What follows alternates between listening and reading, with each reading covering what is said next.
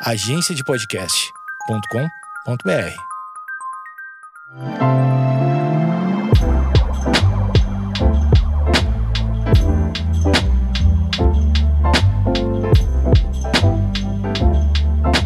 Oi, como vai?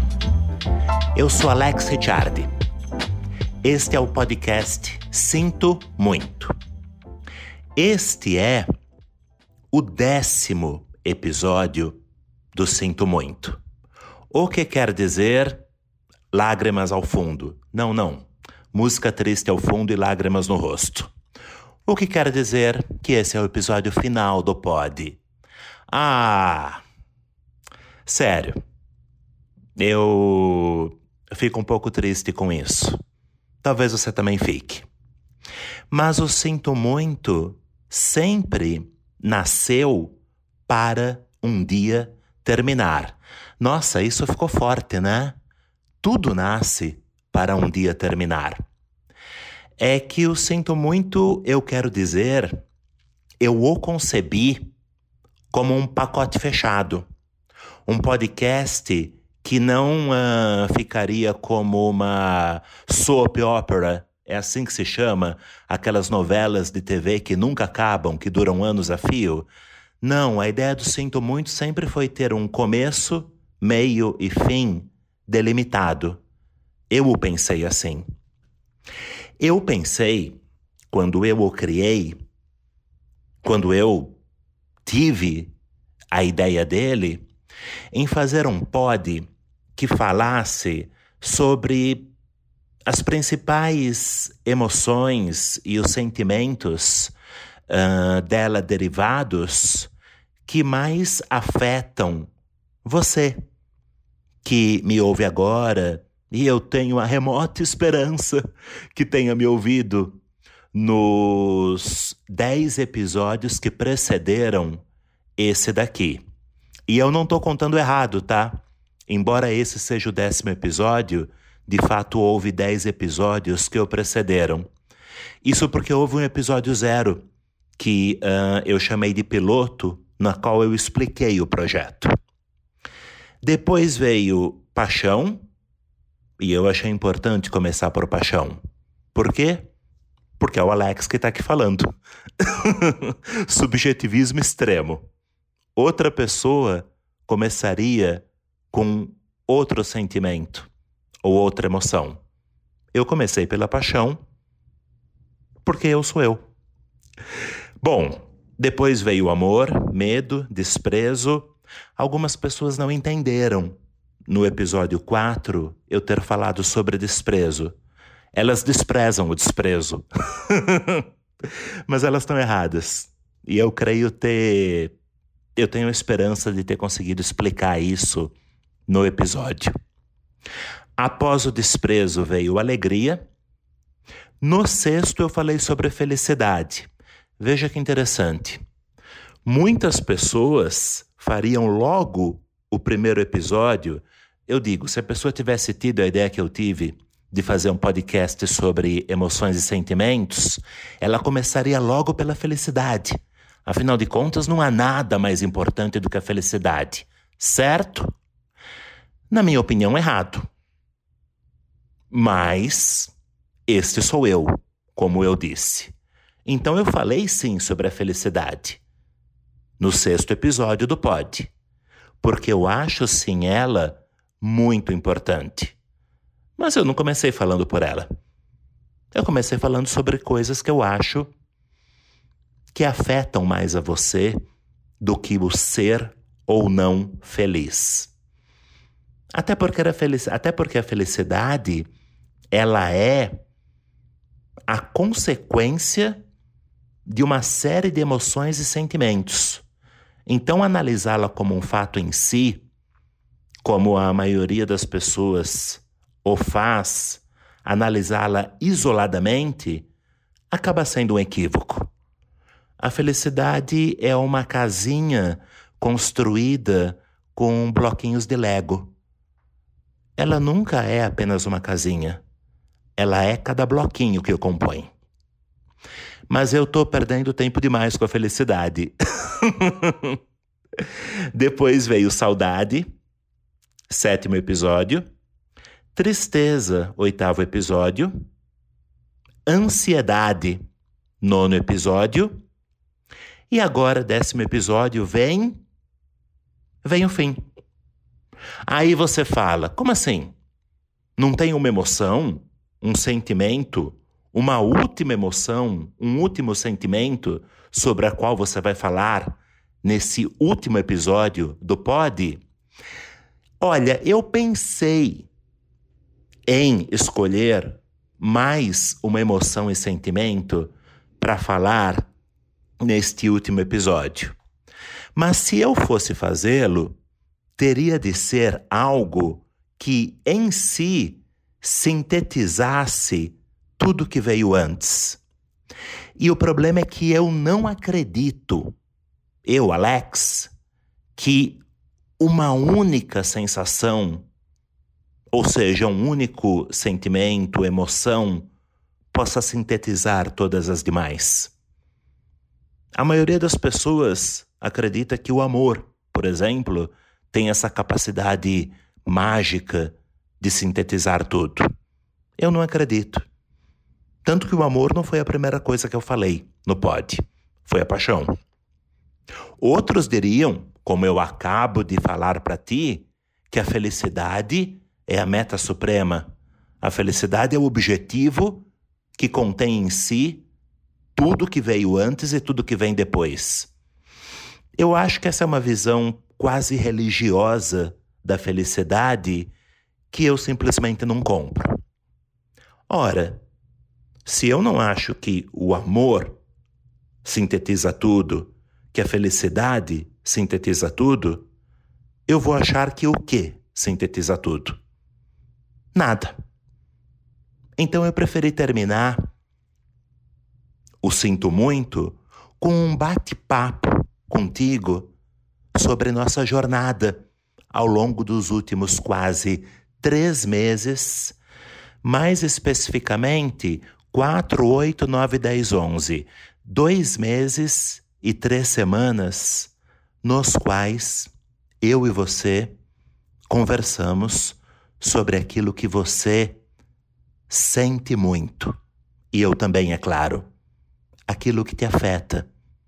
E a mim também, é claro. É engraçado. Uma grande escritora francesa, uma filósofa, na verdade, Simone de Beauvoir, ela uh, disse certa vez, abre aspas, não desejei, nem desejo nada mais do que viver sem tempos mortos. Fecha aspas. Essa frase, se eu quisesse que algo sintetizasse o projeto, é essa frase que eu escolheria como síntese dele. Amar é bom, apaixonar-se talvez seja melhor ainda. Não, não. Amar é melhor. Mas enfim. A felicidade é ótima. A alegria tem seu mérito. Mas acredite, ou melhor, eu acredito. Você concorda comigo? Se quiser. Eu acredito, como disse Simone, que o mais importante é viver sem tempos mortos. Ao longo da minha vida, eu, Alex, tive longos períodos de tempos mortos. E agora eu percebo que o mais importante é aproveitar, é usufruir, é viver o daqui para frente sem que eles permaneçam existindo viver sem tempos mortos. Vamos deixar para definir, ou melhor, vamos definir o sinto muito. Assim, não desejei nem desejo nada mais do que viver sem tempos mortos. É claro, é claro. Eu entendo e eu acho que é importante uh, retomar, por um momento que seja, essa questão. Novamente, muitas pessoas vão, agora que tudo acabou, que o projeto se encerra, tocar na tecla de que, por exemplo, viver sem tempos mortos nada mais é do que ser feliz. Então eu, Alex, estou admitindo indiretamente que sim, a felicidade é o mais importante. Eu acho que não. Um poeta russo, um grande poeta russo, Mayakovsky, eu gosto muito dele, Vladimir Mayakovsky. É, ele, uh, em certo sentido, concordava com essa visão da importância enorme da felicidade. Há um poema dele em que há um verso em que ele diz: Comigo a anatomia enlouqueceu, sou todo coração.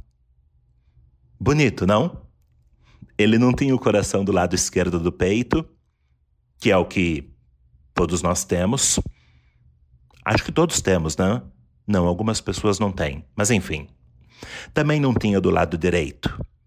Ele era todo coração. Porém, o mesmo Mayakovsky tem uma frase que eu adoro, adoro, essa é ótima. Ele foi uh, o maior poeta do modernismo russo.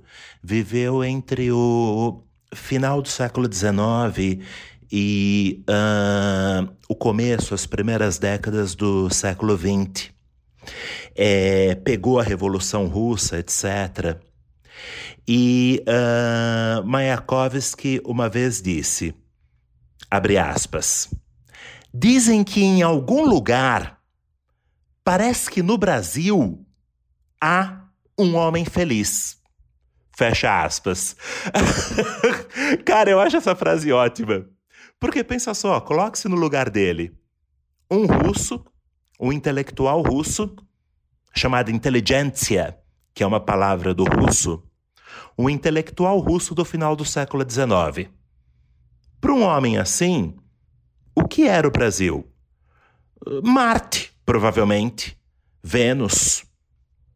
Outro mundo. Algo inimaginável. Um lugar totalmente desconhecido. Então, quando ele, Vladimir Mayakovsky, fala: dizem que em algum lugar, parece que no Brasil, há um homem feliz, o que ele está dizendo é que, na verdade, a felicidade é impossível. Você só encontra isso no fim do mundo. E dizem, não há certeza. O fim do mundo, no caso, era o Brasil, tá? Sem ofensas. Nós temos de entender o contexto. Novamente eu digo, um intelectual russo do final do século XIX. Ora, ele próprio se contradiz. Em uma frase ele é todo coração, em outra, só no Brasil tem um homem feliz, e não é certeza. Mas até aí tudo bem. Rousseau, um pensador francês, era também profundamente contraditório profundamente contraditório, não só na sua filosofia, mas também na sua vida pessoal. Eu não vou entrar aqui em detalhes, não é o caso. E quando acusavam ele de ser contraditório, Rousseau respondia: Prefiro ser um homem de contradições do que um homem de preconceitos. Eu acho que ele estava certo. Até certo ponto. Mas eu fiz essa pequena explanação, esse parênteses, no meio uh, deste último episódio, da minha fala, na verdade, para explicar que não, eu não vou, eu não vou colocar felicidade e não coloquei no topo das aspirações humanas. E se isso decepcionou você que me acompanhou até aqui, eu lamento, mas eu não mudo de posição. Porém, que bom que você me acompanhou até aqui. Então é você. ah, ok, ok. Eu já sei agora o que você está pensando. Não, Alex, não. Você não devia ter colocado a felicidade no topo. Você está fugindo de um caçador que você inventou. Você devia ter colocado o amor no topo. O amor é o sentimento síntese de toda a existência humana. É aquilo pela qual nós devemos buscar enquanto somos carne viva sobre a terra. Desculpe, eu também não concordo. Não que o amor não seja algo ou não possa ser algo maravilhoso. Eu só não concordo que ele é o que há de mais importante que você pode sentir. Nós estamos aqui falando de gênios, tá? Eu falei de Simone de Beauvoir, Mayakovsky. Então, para ah, Rousseau, falei de Rousseau.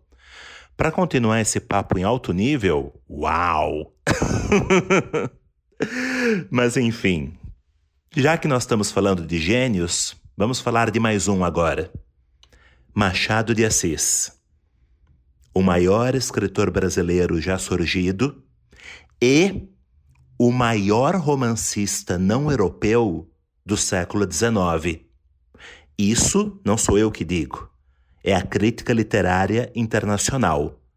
Harold Bloom, por exemplo, talvez o maior crítico literário do século XX, dizia exatamente isso.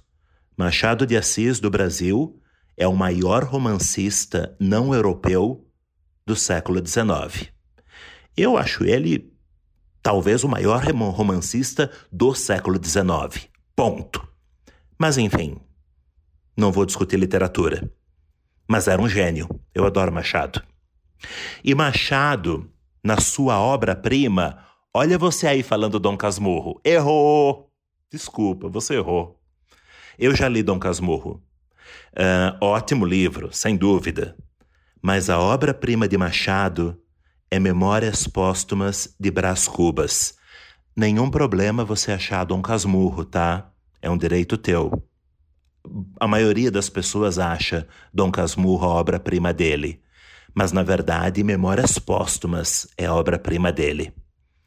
Mas enfim, aí é a minha opinião, você pode ter outra. Uh, em Memórias Póstumas de Brás Cubas, o personagem principal é apaixonado, apaixonado por uma uh, mulher, Marcela, que é uma golpista. Uh, só gosta de arrancar dinheiro dos homens milionários por quem ela uh, com quem ela tem relacionamentos e quando ela arranca tudo deles uh, ela os deixa para lá e o personagem principal, ele define esse objeto de paixão dele, Marcela, da seguinte forma: abre aspas. Marcela amou-me durante 15 meses e 11 contos de réis. Nada menos. Fecha aspas. Muito bom, né? Ele conseguiu quantificar em tempo e em dinheiro o quanto ele valeu o personagem principal de Memórias, para a mulher pela qual ele era apaixonado. Ou seja, e, ah, nota, ele usou a expressão Marcela amou-me. Uhum. Então, o amor pode inclusive ser usado por uma golpista como Marcela para arrancar dinheiro de um bobo rico e pode ser usado das mais diversas formas, inclusive para que você sinta-se imensamente bem e amado ao lado da mulher, ao lado do homem que você escolheu para tanto. Ainda assim, eu mantenho minha posição. O amor é um sentimento extremamente importante, mas eu não posso dizer que seja o mais importante de todos e sequer posso dizer que ele sintetize o que há de melhor na experiência humana. Repito, eu não escolhi, ao contrário uh, de nove episódios que precederam este que você ouve agora, eu não escolhi nem o amor, nem a felicidade como mais importante e não escolho nenhum nesse momento. Eu não sou capaz de sintetizar, eu, Alex, o conjunto de sensações que você pode sentir em um único denominador e dizer: eis aqui o suprassumo de tua vida. Você decidirá o suprassumo de tua vida. E minha esperança é ter conseguido, é ter te dado ferramentas ao longo desses dois meses e três semanas que se encerram neste episódio, ter te dado ferramentas para decidir qual é o suprassumo da tua vida. Se eu tivesse de falar em uma única palavra o que eu considero de mais importante, eu usaria a palavra, eu acho que eu já disse isso no episódio anterior, completude. Completude é a qualidade daquilo que é completo, daquilo que encontrou o seu próprio âmago, o seu próprio centro, tocou e nele foi morar. Mas isso não é um sentimento, isso não é uma emoção, isso é um estar no mundo, na falta de uma expressão melhor. Para mim, isso é o mais importante, a completude. Mas eu não sou você. E eu fiz esse episódio, ou melhor, eu fiz esse podcast não para mim. Eu fiz para ti. Então ele fica sem um sentimento ou emoção final que dê um fecho de ouro no projeto. O que não significa que o projeto não terá um fecho de ouro. Ele terá. A própria forma com que eu estou deixando aberto a interpretações é o fecho que eu estou procurando. Porque daqui por diante você segue sozinho. Eu tentei te ajudar, espero ter conseguido, dissecando em episódios de 20 a 25 minutos cada aquilo que mais te afeta e como você pode lidar para que esse te afeta seja algo positivo. Por positivo, entenda prazeroso, numa acepção ampla do termo, e não algo negativo. Por negativo, entenda doloroso, também numa acepção ampla do termo. Eu vou falar um último gênio antes de terminar e nós estamos caminhando já para o final do último episódio. Nietzsche, o filósofo, que era um frasista brilhante, talvez tenha sido o maior frasista da história da filosofia. O que não quer dizer o maior filósofo, mas frasista, acho que ele era imbatível. Nietzsche dizia, e eu cito de cabeça, então posso citar errado, mas ele dizia abre aspas, não há preço que seja alto demais a ser pago para encontrar-se a si mesmo. Fecha aspas. Algo nessa linha. Não há preço alto demais a ser pago para que se seja exatamente aquilo que se é. Leminski, o poeta curitibano, isso eu me lembrei agora. Paulo Leminski dizia: Isso de a gente querer ser exatamente aquilo que é, ainda vai nos levar além. Ótimo, né? Leminski era maravilhoso. Recomendo que vocês o leiam. Paulo Leminski, grande poeta brasileiro. Recomendo que vocês leiam Nietzsche.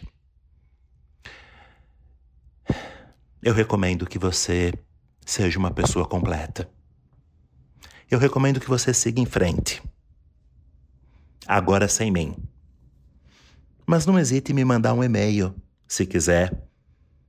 alexricciardi.gmail.com Não é difícil encontrar meu telefone nas redes sociais. Eu sou um cara que tem uma vida bastante aberta.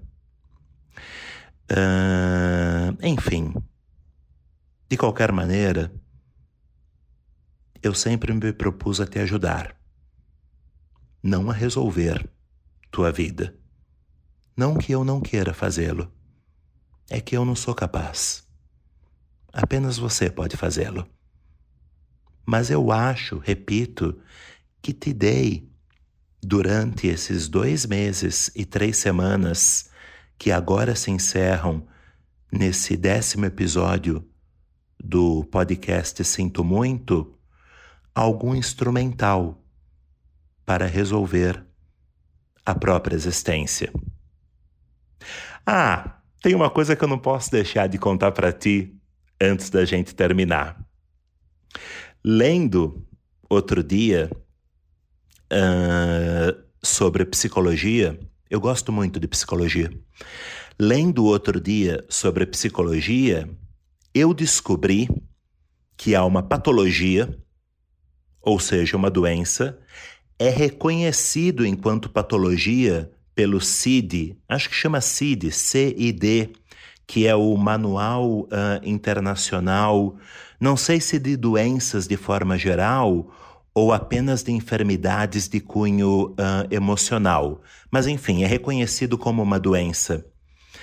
É... Eu descobri que existe uma doença que faz com que aqueles que são vitimados por ela sofram do que a gente pode chamar de cegueira emocional. Ou seja, há pessoas que são incapazes de sentir qualquer tipo de emoção.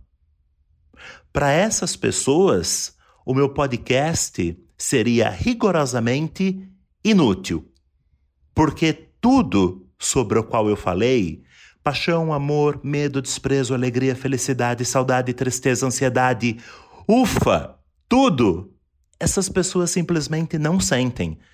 Eu Tô, tô brincando, mas na verdade é uma doença séria. Pessoas são acometidas por ela. É uma doença uh, de caráter uh, estrutural. Já foram feitas ressonâncias no cérebro dessas pessoas e descobriu-se. Eu, eu, eu, não vou saber dizer em detalhes, mas descobriu-se que elas têm um feixe uh, dentro do cérebro que transmite as emoções, o qual é excepcionalmente denso, muito mais denso do que no cérebro de pessoas, aí aspas, normais. E acredita-se que essa densidade extrema desse feixe cause um curto-circuito. As emoções não conseguem passar por ele e por isso essas pessoas simplesmente não sentem qualquer emoção.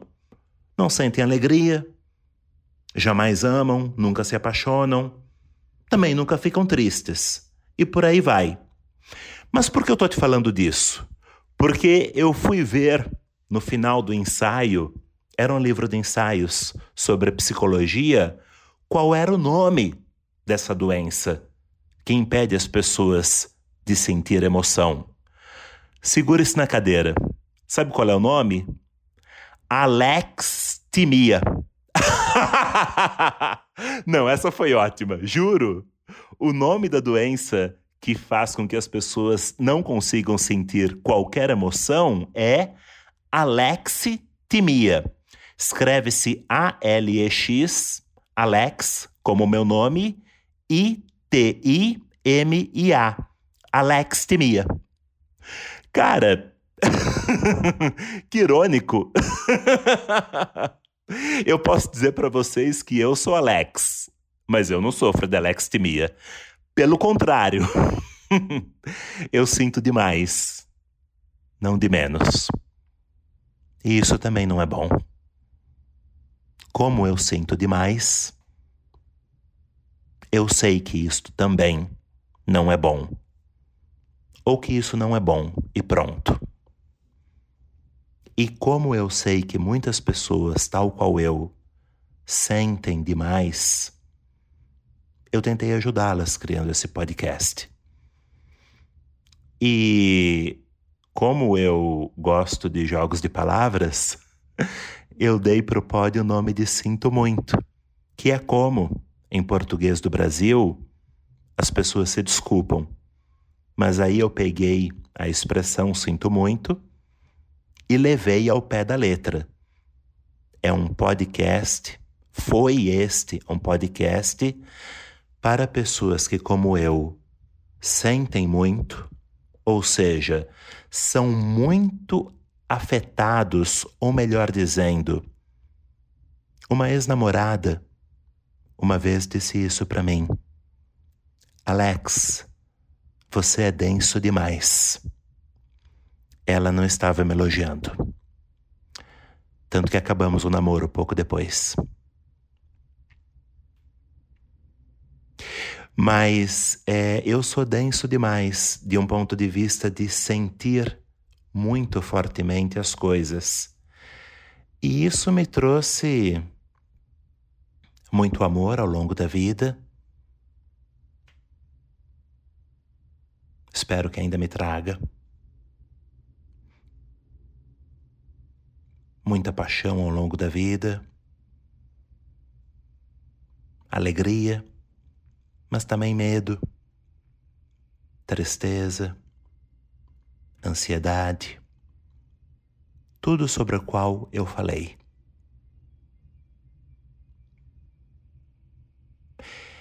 E a minha missão acabou. A missão do Sinto Muito acabou, ela termina aqui. Mas a sua missão você que está me ouvindo, ela continua. Seu compromisso é com você. Eu te dei as ferramentas para ter mais prazer e menos dor. Use-as e seja completo. E seja completa. Esse foi o episódio 10 do Sinto Muito, concebido, tanto o episódio como todo o podcast, por mim, Alex Ricciardi. Aqui, ele, o projeto Sinto Muito se encerra. Eu agradeço profundamente a você que me acompanhou durante esses quase três meses muito obrigado de coração.